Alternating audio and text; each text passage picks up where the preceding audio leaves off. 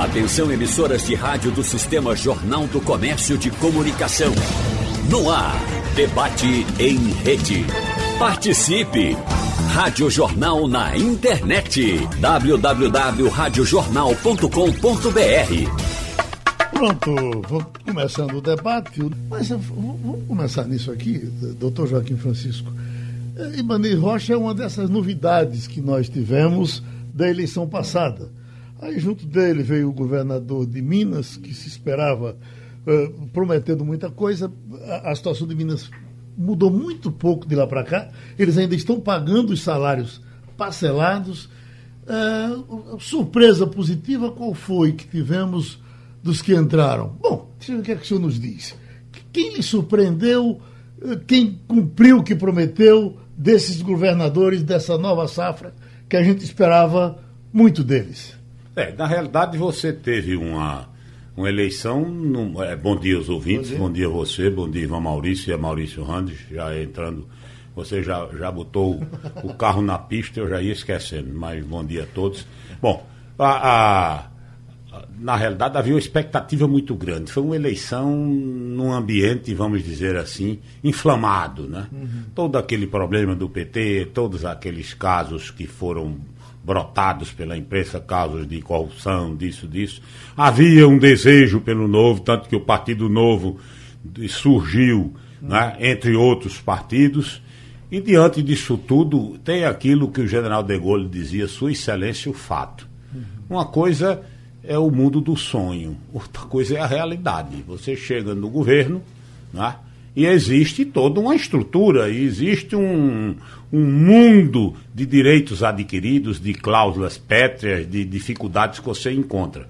Né? E existe também, a, a, existiu muito, um aproveitamento dessa onda moralizante. Né? Foi o caso do governador do Rio, vamos falar num extremo, uhum. que fez um discurso espetacular, de, de Nova e até de, de, apologia da violência, de atirar nas pessoas e, e desceu num helicóptero numa ponte para ver o assassinato, o, o, o, morto em combate de um daquelas pessoas. Do outro lado, o Romeu Zema enfrentou meses, talvez anos de atraso de salário. Você não resolve isso é, em, em 90 dias, em 120 dias. Você tem que fazer acordos, esses acordos são difíceis. Né?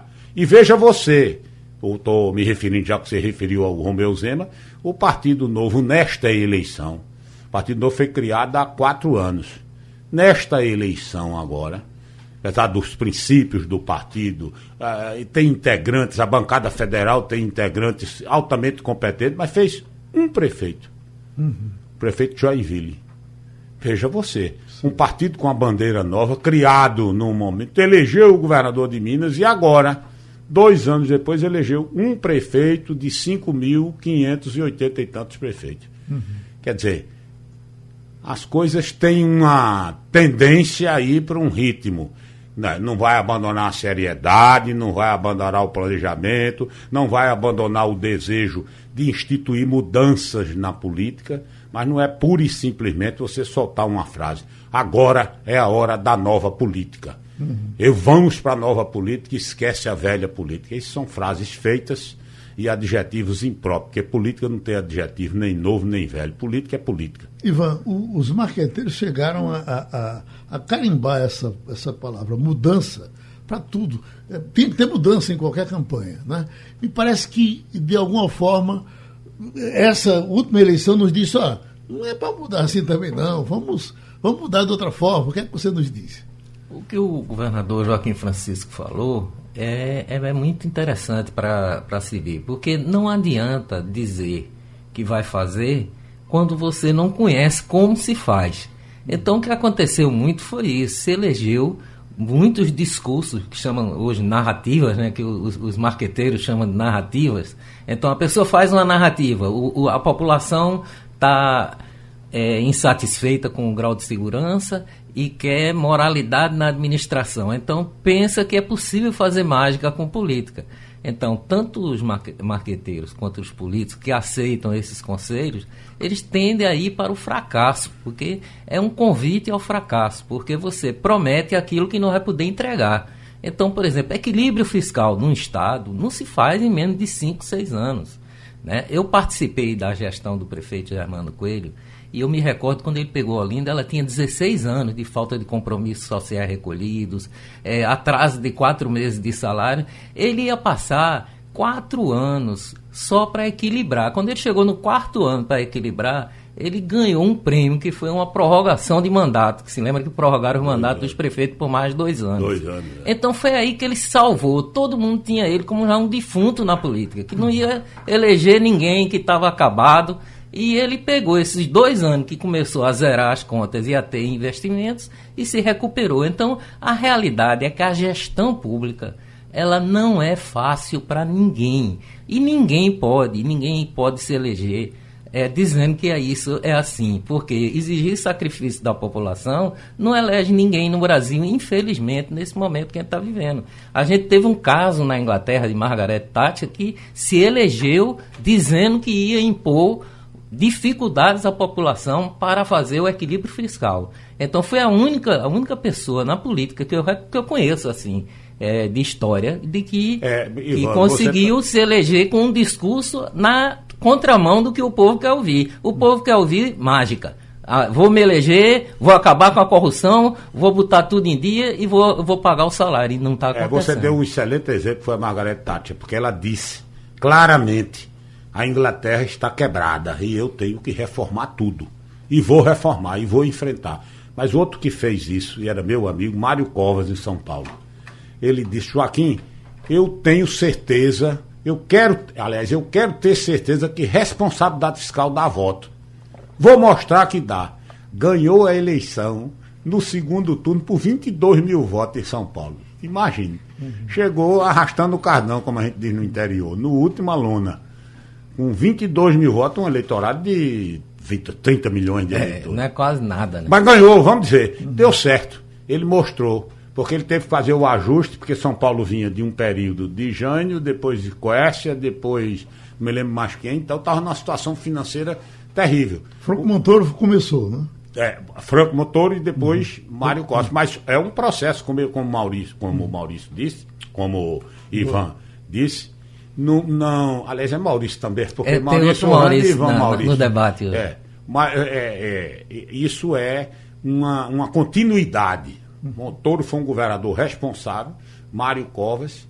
Então você engrena um mecanismo, mas precisa fazer ruptura, precisa enfrentar a máquina, precisa enfrentar as dificuldades. Veja você, o governo federal. Os hoje, próprios aliados, né? Que não dois querem. Dois né? anos né? de um governo liberal, dois anos, não privatizou nada uhum. até o momento. É a Eletrobras, é, são os Correios.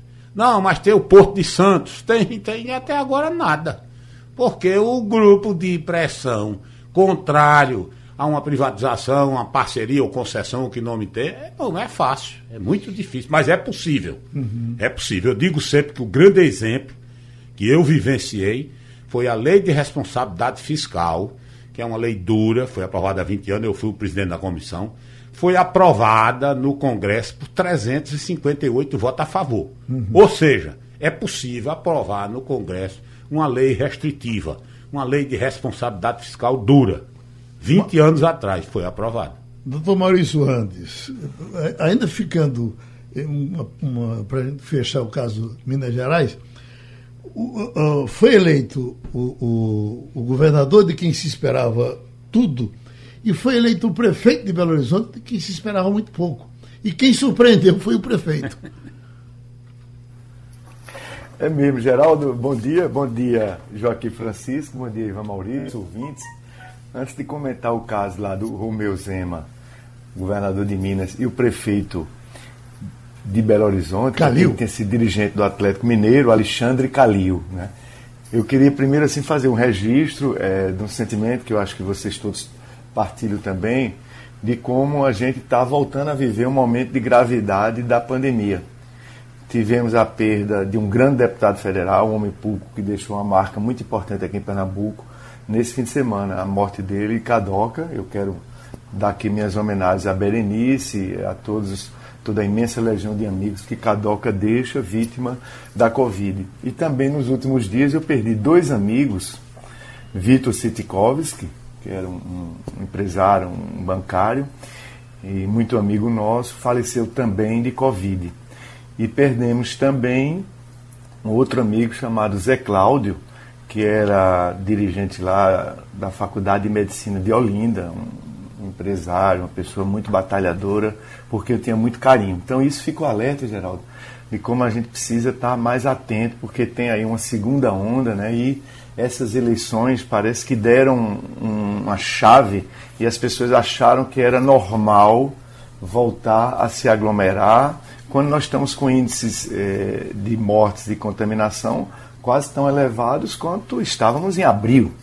Né? E aí, é, Romualdo, lá de Brasília, fala dessa festa dada pelo governador Ibanez Rocha do Distrito Federal, com cantores famosos, com alguma aglomeração. Então, a sinalização que as autoridades e as pessoas famosas estão dando, estão dando para a população pode também estar aumentando essa, essa, essa volta do contágio, essa volta de mortes.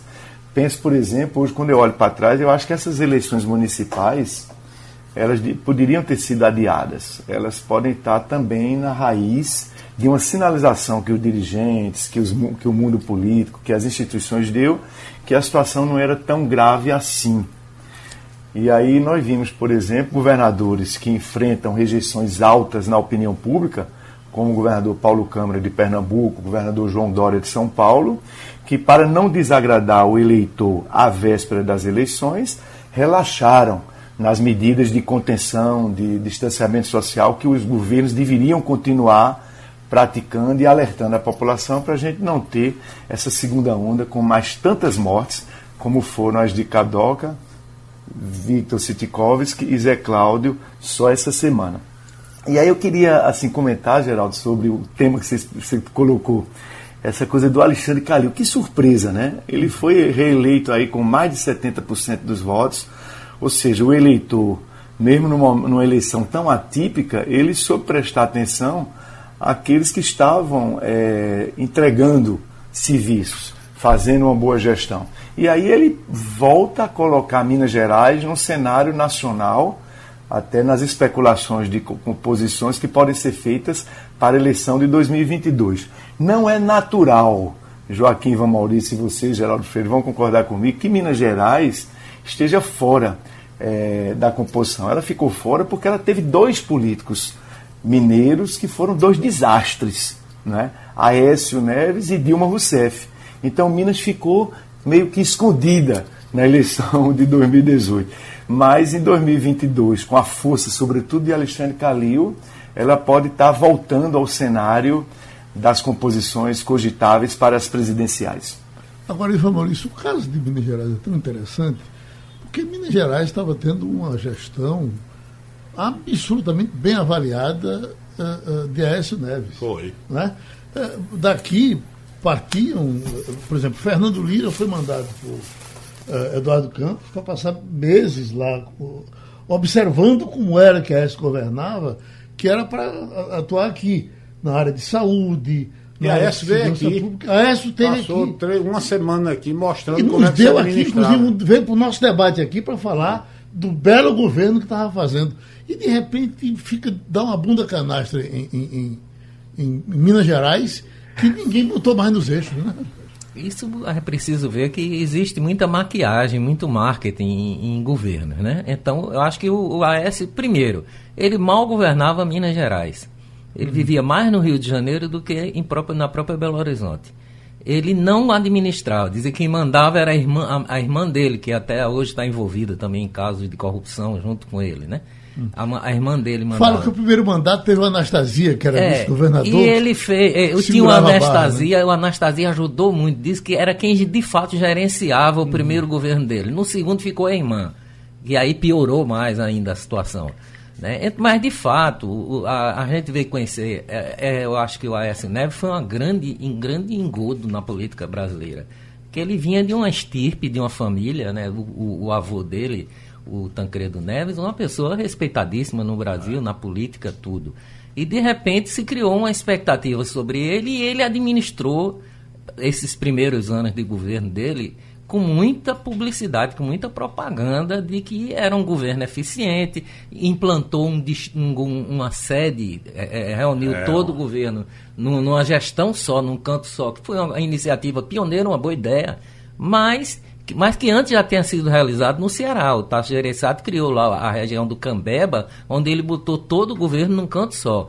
Então isso é, não era uma, coisa, uma novidade, mas foi uma novidade na política brasileira. Ele tirou o proveito de ter feito uma, uma associação com o INDG, que é o Instituto Nacional de, de, de Gestão Pública, né, que tem um papel muito importante de centralizar despesas, gerar cá, economia. Falcone. Veio para cá, o Falcone. Está é, é, tá em Caruaru, né, na gestão de, de, de Raquel Lira. O, o, o, INDG também esteve no, no, no, no Ceará. Eu acompanhei quando estava trabalhando no Ceará.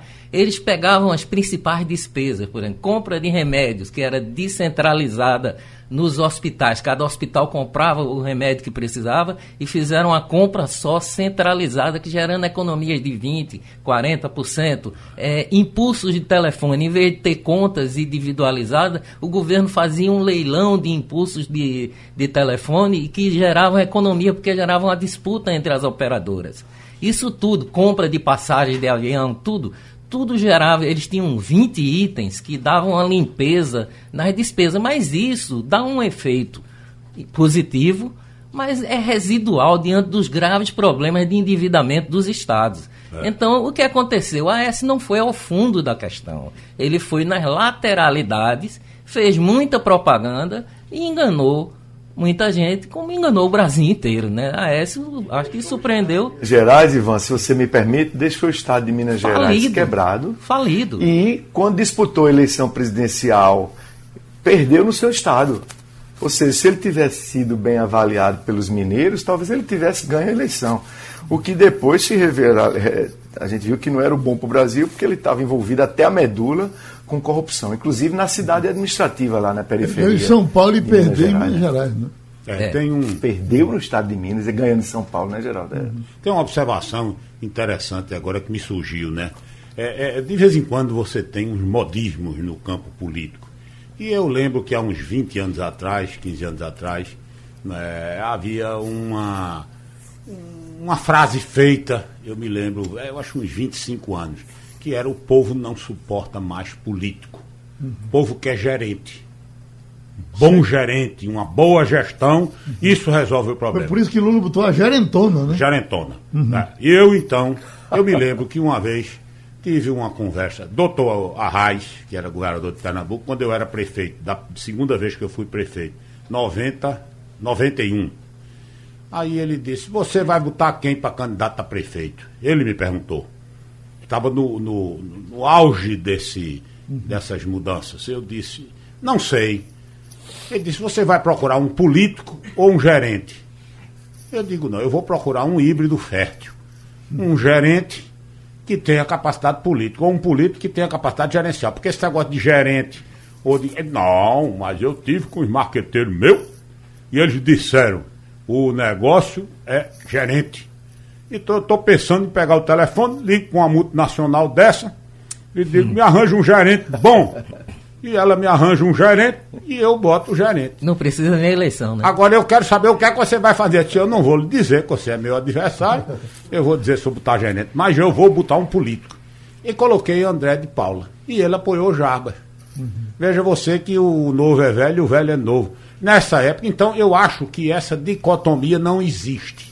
Você não pode colocar um político só com essa visão política, que às vezes é quase doentia, de não desagradar, de não fazer o que tem que ser feito, de andar com um avião e ligar o radar, a opinião pública, tudo que o povo quiser você tem que fazer. Não, você tem hora que você tem que contrariar. Aqui mesmo eu vim e discordei de que a eleição municipal fosse feita porque eu achava que com a eleição municipal realizada em novembro não era suficiente para prevenir a pandemia. Por que não, não adiar para o mês de maio? Mais cinco meses. Ah, Exatamente. mas aí. Já com todo mundo vacinado. Já com todo mundo vacinado. Eu disse aqui, Maurício, disse aqui em Geraldo, e disse uns três outras tá palestras tá certo, que fiz. Eu concordo com essa. Ah, opinião. mas isso aí. Que, cadê o respeito à democracia? Você vai ferir um princípio democrático. Ah, os mandatos dos prefeitos foram quatro anos. Como é que vai adiar? Ô, oh, amigo, diante de uma pandemia, você pode, é uma situação de calamidade pública. Bom, mas voltando à, à raiz, eu coloquei o André de Paulo, que era um político, um bom gestor, e ele colocou o Jarbas, já. Uhum. Houve o apoio. Então, ganhou o Jarbas. Então você veja que já naquela época, e entraram uns quatro ou cinco gestores. Uhum. Você lembra que sempre tinha um que ia salvar tudo, que ia fazer todas as modificações, aí uma espécie de, de aprendiz de Falcone, eu não me lembro mais o nome dos candidatos na época. Então isso é um dilema velho. O que eu acho que tem que ser feito é, por exemplo, no caso de Minas Gerais, administrar o Estado. E, ao mesmo tempo, Minas tem uma tradição de sabedoria política, com Tancredo, com Juscelino, com Zé Maria Alckmin, e etc, etc. Uma coisa não invalida a outra, mas a, a, a visibilidade gerencial, o Calil, não é um homem simpático no sentido de que vive rindo, duro naquilo que vai fazer, mas está tendo resultado positivo. Uhum. Então, mas não pense que ele não é político, não. Não pense que ele não é. Tem gente que aí que está agindo, que está ocupando cargo, é que não é político, apesar tá de ter vindo, ficado muito tempo na tá política. Está vindo de política de clube, né? Você sabe que tem uma frase de Gustavo e política de clube é muito parecida com a, a, a, política Gustavo na vida real, né? Gustavo Krause tem uma frase que diz o seguinte, ele diz, olha, eu fui tudo na vida, encontrei gente safada em todo canto, mas onde só encontrei gente safada foi em futebol. Meus amigos, vamos entrar logo na vacina, porque fica todo mundo querendo. O que, é que vocês sabem da vacina? Qual é a novidade? A gente vai ficar com qual? Doutor Maurício Randes, a vacina que já está com a programação feita no Canadá, não é isso? Uh, me parece que Israel, já foi dito aqui hoje, vai começar para a semana. Hoje nos Estados Unidos. Hoje nos Estados Unidos. Vocês precisavam, não sei se vocês viram, um, um, um depoimento que saiu de, de Trump, parecia um hominho, rapaz, ele sentado assim, dizendo, a, a, avisando a população que a vacina ia ser aplicada, que tinha sido investido tanto, tanto. Quer dizer, aquela, aquela grosseria, aquele chuto pau da barraca parou e ele falou como, como, presidente da República. Uh, uh, Mete Maurício Randes, e a nossa vacina? Pena que Trump tenha falado com o presidente quando já não é mais o presidente. É verdade. Né? Tardiamente. Mas veja, Geraldão. Eu é, acho que ele quis dizer, quando eu voltar, você esse debate. Aí veja, é, Estados Unidos começando, o México, o Manuel Lopes Obrador, também vai começar a vacinar, começando pelos profissionais de saúde, pelos idosos, ainda este mês lá no México. Peru também vai começar. Inglaterra já começou. Ou seja, e o Brasil ainda está discutindo como é que vai ser o plano, esperando a decisão do Supremo, o ministro Lewandowski dizendo que o presidente tem que dizer pelo menos quando vai começar. Aí o ministro da Saúde diz que não dá para dizer. É preocupante, né? E com isso, com esse debate, que inclusive está sendo muito ideologizado, o Brasil agora se ideologiza até vacina. Aí o cara não gosta da China, não quer a vacina da China, não gosta da, de Oxford da Inglaterra, aí não quer a da AstraZeneca, não gosta da americana, não quer a Pfizer. Basta, eu acho que essa lei que está aí, basta que cumpra, né? A lei diz que se tiver uma vacina aprovada por laboratórios de países que têm é, agências de saúde rigorosas. Então, se tem uma vacina que foi aprovada pela FDA americana, pela Anvisa de lá da Inglaterra, pela Anvisa de outro país. Qual é o problema? A gente aqui em três, quatro dias, a Anvisa brasileira ratificar esta aprovação, que vai estar lá o protocolo, todos os testes das três fases terão sido feitos. Então, eu estou entre aqueles cidadãos, Geraldo, que acham absurdo essa ideologização da vacina. Eu estou pronto para tomar, quando for o meu grupo, a minha faixa etária, na hora de tomar, tomar qualquer que seja, seja a Coronavac, seja a AstraZeneca, seja a Pfizer ou outra, que tenha sido aprovado pelos laboratórios no mundo todo. Fica já a preocupação, o Brasil sendo o país do jeitinho, porque enquanto fica retardando um plano consistente, que tem que ser articulado pelo governo federal, em coordenação com os governos estaduais, enquanto isso vai acontecer, vai retardando, e aí o Brasil, o país dos jeitinhos, as pessoas já começam a achar, ah, estão retardando porque os que querem, que estão lá de cima, dão o seu jeitinho e terminam sendo vacinados. Uhum. E aí, para chegar lá na base, no povão, que inclusive vive mais exposto ao vírus, pode demorar mais ainda. E aí, com esse debate também de ideologizar o negacionismo do presidente Bolsonaro, você vê que subiu. Saiu agora uma pesquisa é, sobre a disposição da população a se vacinar, foi publicada na Folha de São Paulo ontem essa pesquisa da Datafolha, e é impressionante que esse debate, esse negacionismo do presidente, que vai contaminando outros setores, já caiu o número de pessoas que querem se vacinar, que era de 89% em 11 de agosto, a pesquisa agora, que terminou em 10 de dezembro, esse número de 89 já caiu para 73. Uhum. E os que diziam que não iriam se vacinar, que eram de 9% em 11 de agosto, agora em 10 de dezembro já subiram para 22%. Isso pode ter uma analogia com o que está acontecendo nos Estados Unidos. Nos Estados Unidos, 40% da população está respondendo às pesquisas que não pretende se vacinar. Por quê? Porque lá a força do negacionismo de Trump, Trump muito forte, é, mesmo tendo perdido a eleição, teve mais de 70 milhões de votos, e ele sempre colocando em dúvida as vacinas. E aí contaminou. O exemplo do paradigma das pessoas expostas, não é que o presidente manda na consciência das pessoas, mas influi. Então o negacionismo de Trump lá nos Estados Unidos levou 40% dos americanos a dizerem, pelo menos dizerem, que não pretendem se vacinar. E aqui no Brasil, esse número que era de 9 já cresceu para 22, o que preocupa ao lado do, do, retardo das providências, da ausência de um plano consistente de vacinação. Embora o Brasil seja um dos países, por causa do, de alguns sucessos do SUS, é, o Brasil é um dos países que tem uma experiência grande em vacinação em massa, como por exemplo na gripe, etc. Mas estamos atrasados, o que preocupa, porque estamos já vivendo uma segunda onda, Geraldo. E tem um, um detalhe que a ciência mostra aí que a vacina tem uma espécie de, de, de transpiração solidária. Por que, que as vacinações são feitas todas num dia só, em geral? Isso é científico, eles botam tudo num dia só, isso é para cachorro, para gato, para gente, porque isso tem, uma, tem um efeito positivo nessa coisa. Né?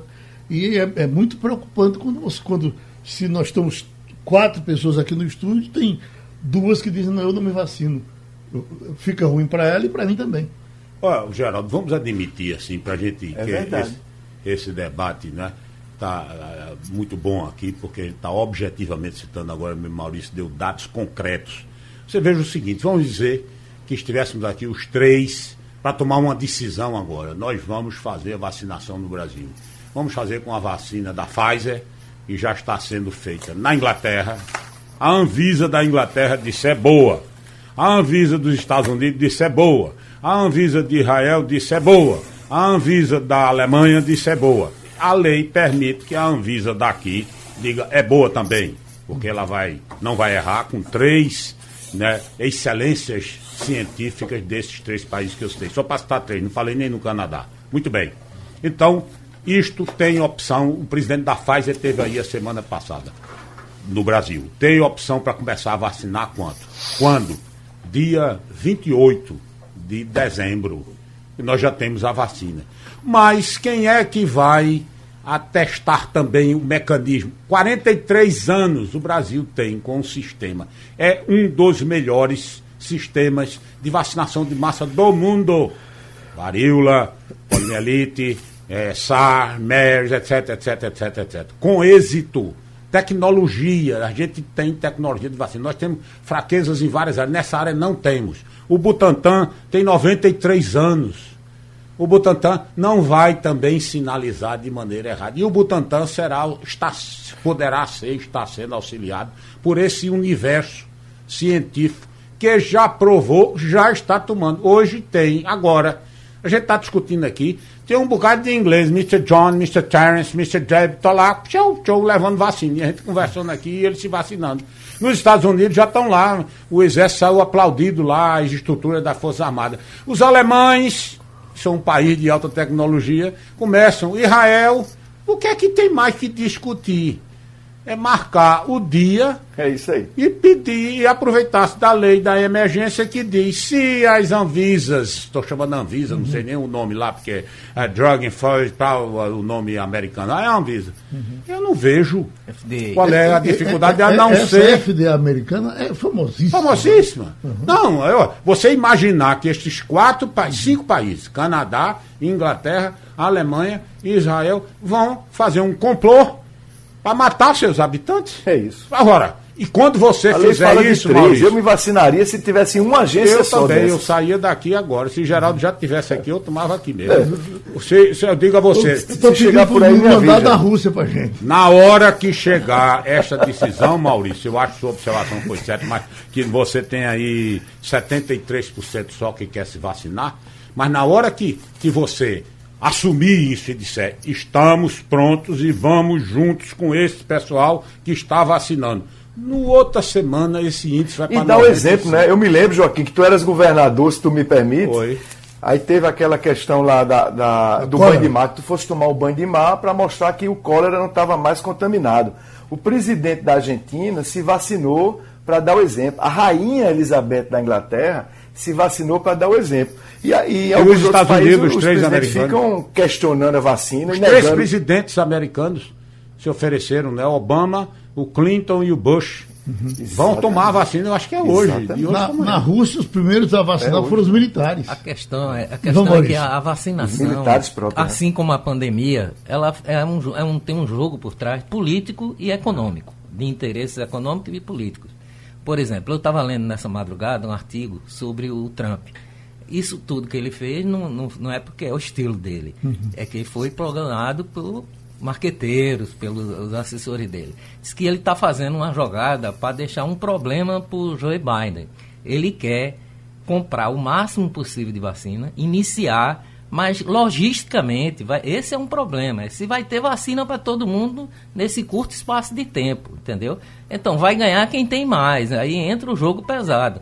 Aí diz que o Trump comprou a vacina que podia, vai dar para todo mundo, mas vai deixar o Biden com dificuldade nos primeiros meses de governo de manter o ritmo de vacinação que ele, que ele vinha, que foi imposto, que vai ser imposto agora pelo, pelos Estados Unidos. Então, essa questão da vacina, como a pandemia, ela tem narrativas políticas e interesses econômicos por trás de tudo isso. Sim, mas sempre teve, né? É, por exemplo, é, a gente foi- fica, eu fico mesmo assustado. Não tem, eu não vejo como o que é que o Supremo Tribunal Federal tem a ver com o cronograma de vacinação.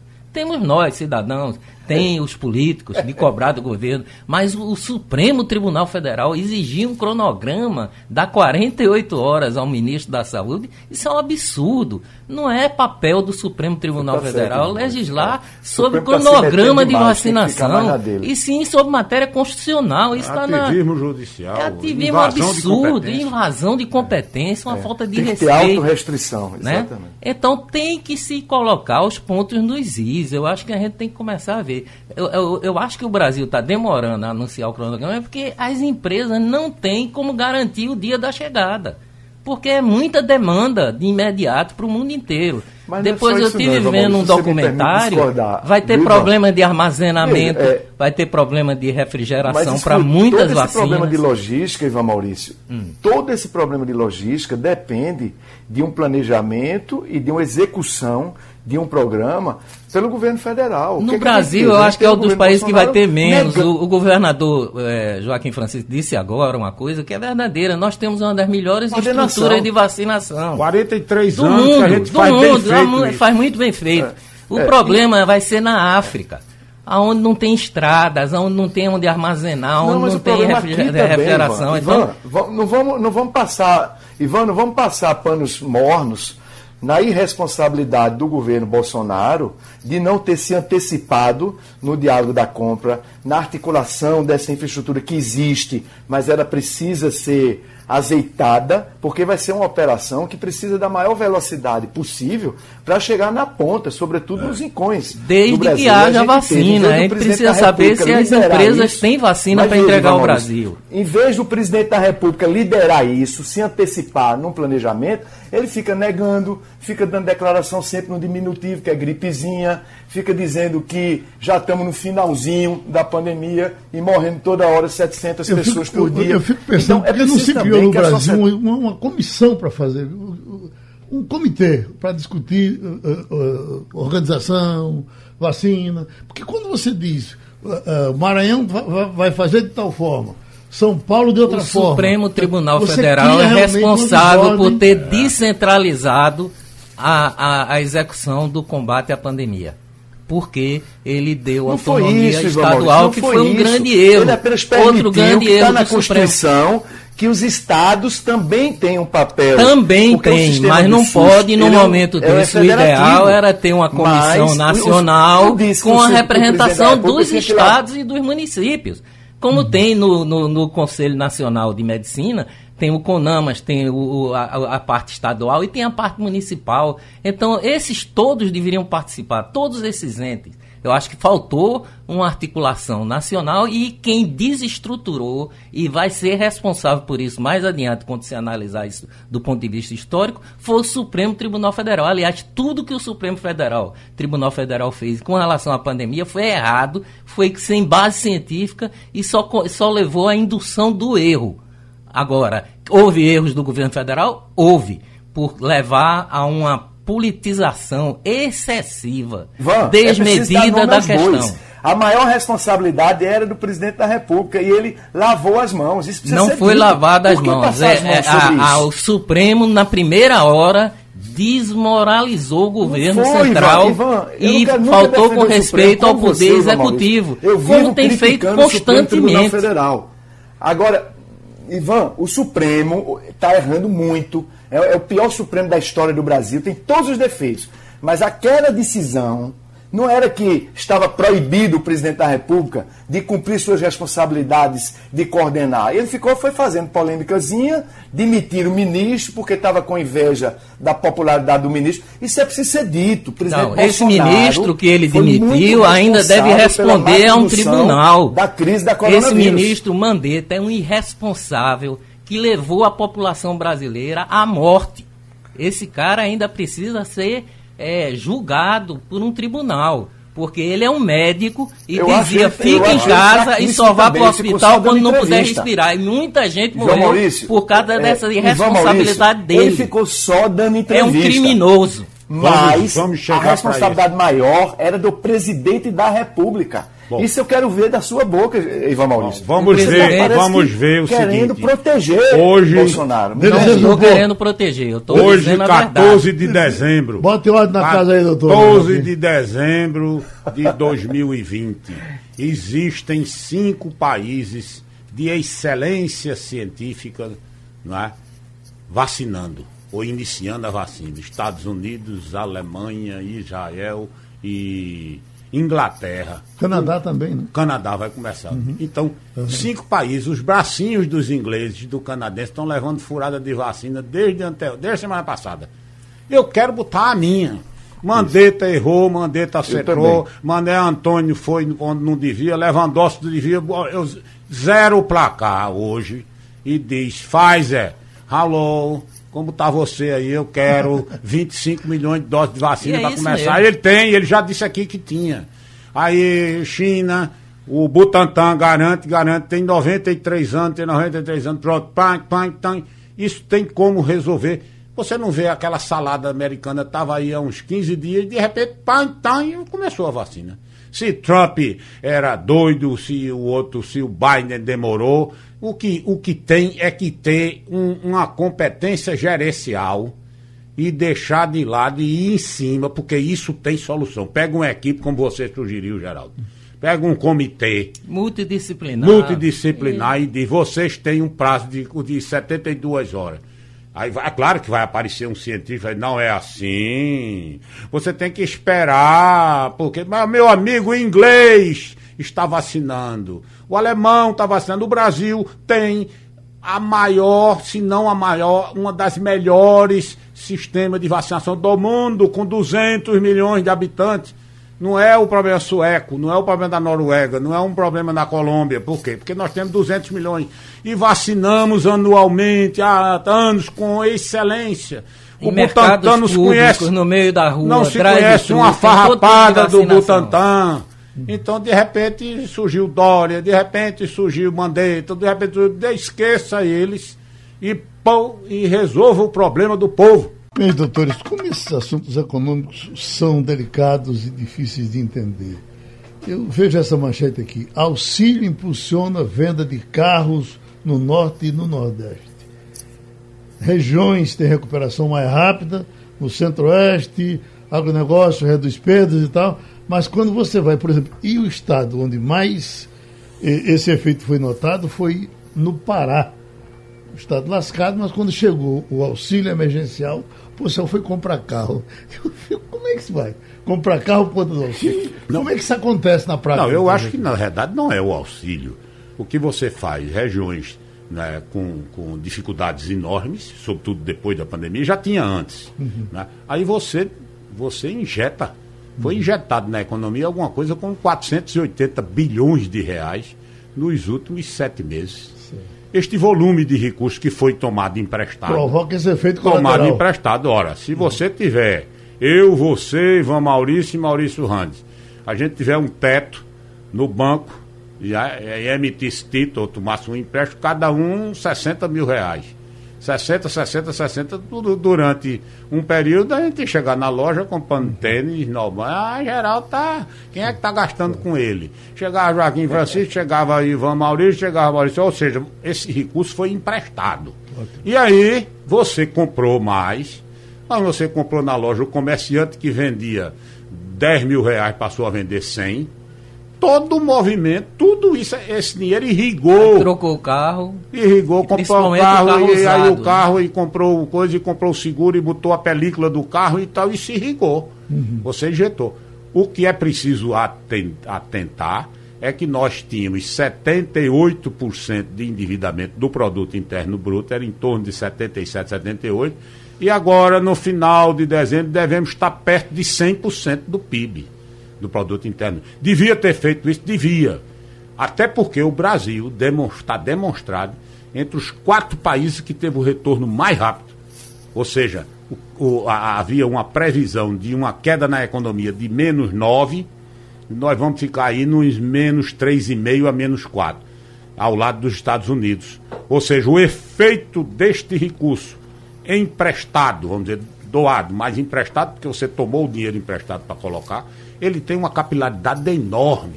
Saiu do rio, foi para o riacho, foi para a fonte d'água, foi para tudo, atingiu o interior, atingiu as pequenas cidades, irrigou a economia. Uhum. Parece uma festa de uma cidade pequena do interior no dia do pagamento do fundo rural. Uhum. Não é? Cheio de. Né? O comércio se movimenta naquele dia, por quê? Porque a renda baixa, quando você irriga com recurso, esse, essa, esse recurso atinge tudo. Agora, o, o país vai perdendo o fôlego. E fazer o quê, Ivan, Ivan Maurício? Olha, eu acho que primeiro, micro e pequena empresa. Eu acho que tem que se criar formas de gerar empréstimo mais rápido, que foram é, da, dos setores da economia. O que menos teve é, acesso rápido ao crédito foi o micro e o pequeno empresário. Então, pensar numa solução, como foi achada a solução do, do auxílio emergencial que se transferiu pelo telefone, é, diz que está sendo estudado uma linha de crédito para micro e pequena empresa com crédito com, contratado através do, do telefone celular. Se isso ocorrer e houver recursos para aplicar na micro e pequena empresa, é a maneira de salvar a economia é, de não ter continuidade, porque esse programa é uma emergência, ele não pode ficar a vida inteira, senão uhum. ele vai destruir toda a, a, a, o recurso do, do, do país e ampliar o endividamento. Então, a solução é acreditar no micro e pequeno empresário, criar mecanismos rápido de crédito para o micro e pequeno empre empresário, que é ele que gera a maioria dos empregos no Brasil. Doutor Maurício Randes, e agora com o, o, Congresso Nacional, com eleições na Câmara, com eleições no Senado, é, é, isso ajuda o governo ou atrapalha o governo?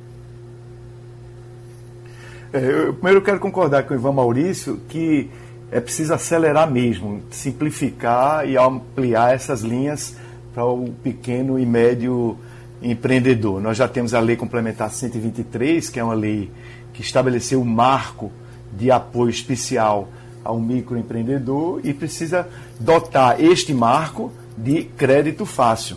Por outro lado, é, o Brasil vai precisar, com a nova mesa da Câmara e do Senado, que vai ser eleita em fevereiro, geral, uhum. vai precisar enfrentar realmente algumas reformas importantíssimas que precisam ser feitas.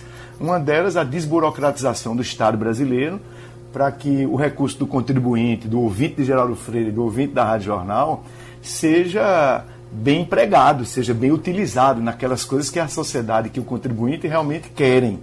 Então tem aí uma reforma administrativa a fazer para desburocratizar esse mastodonte que é o Estado brasileiro. Tem a PEC de emergência.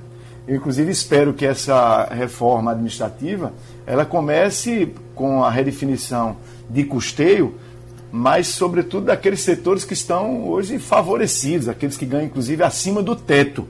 Como exemplo aí, o caso dos ministros do Supremo Tribunal Federal, que mesmo depois do estabelecimento de um teto de subsídio na Constituição, eles ficaram arrumando mil penduricalhos para ganhar acima do teto. De novo, um péssimo exemplo das autoridades mais elevadas do país para o cidadão comum.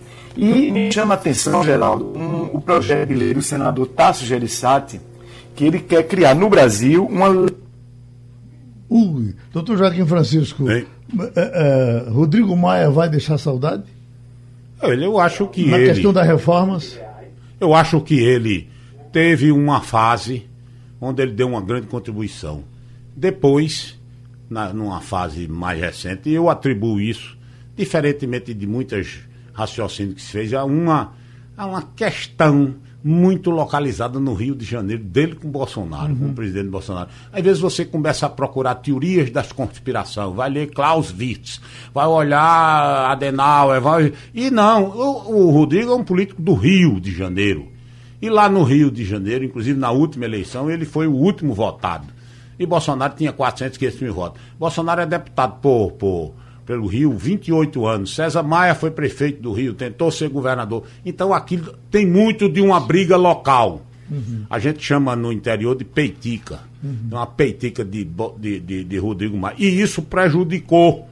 No início ele se propôs a fazer a reforma. Maurício Rando disse muito bem: nós precisamos aprovar a reforma tributária, a reforma administrativa, retomar a privatização, que até o momento em dois anos não foi feito né, equacionar uma série de problemas que estão lá na mesa e que ele, querendo ser reeleito, depois de duas vezes ou três vezes presidente, e aquele problema com o Alcolumbo, o Supremo definiu, agora vai se partir para uma outra alternativa. Mas eu conheço o Rodrigo Maia e acho que nestes últimos 20 dias, 30 dias, ele ficou um pouco fora do contexto. Uhum. Inclusive, está tá, Estava na, tava na hora de, de, de, parar de falar, talvez até, porque para não desgastar o patrimônio que ele construiu do ponto de vista político. Uhum. Acho que ele não está indo bem nessa fase de saída da, da Câmara. Agora, que é necessário que o novo presidente eleito do Senado e, do, e da Câmara comece trabalhando, por quê? Porque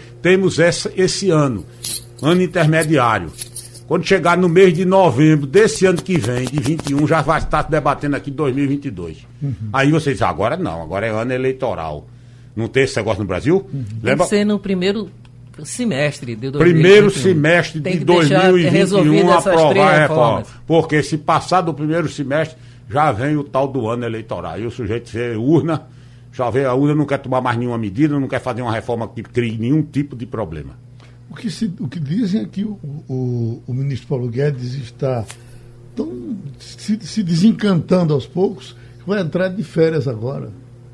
Eu, eu, eu acho que ele deve é, estar. E, e, a turma está fazendo a comparação dele, né? Uhum. A comparação de Paulo Guedes com o vendedor de rede.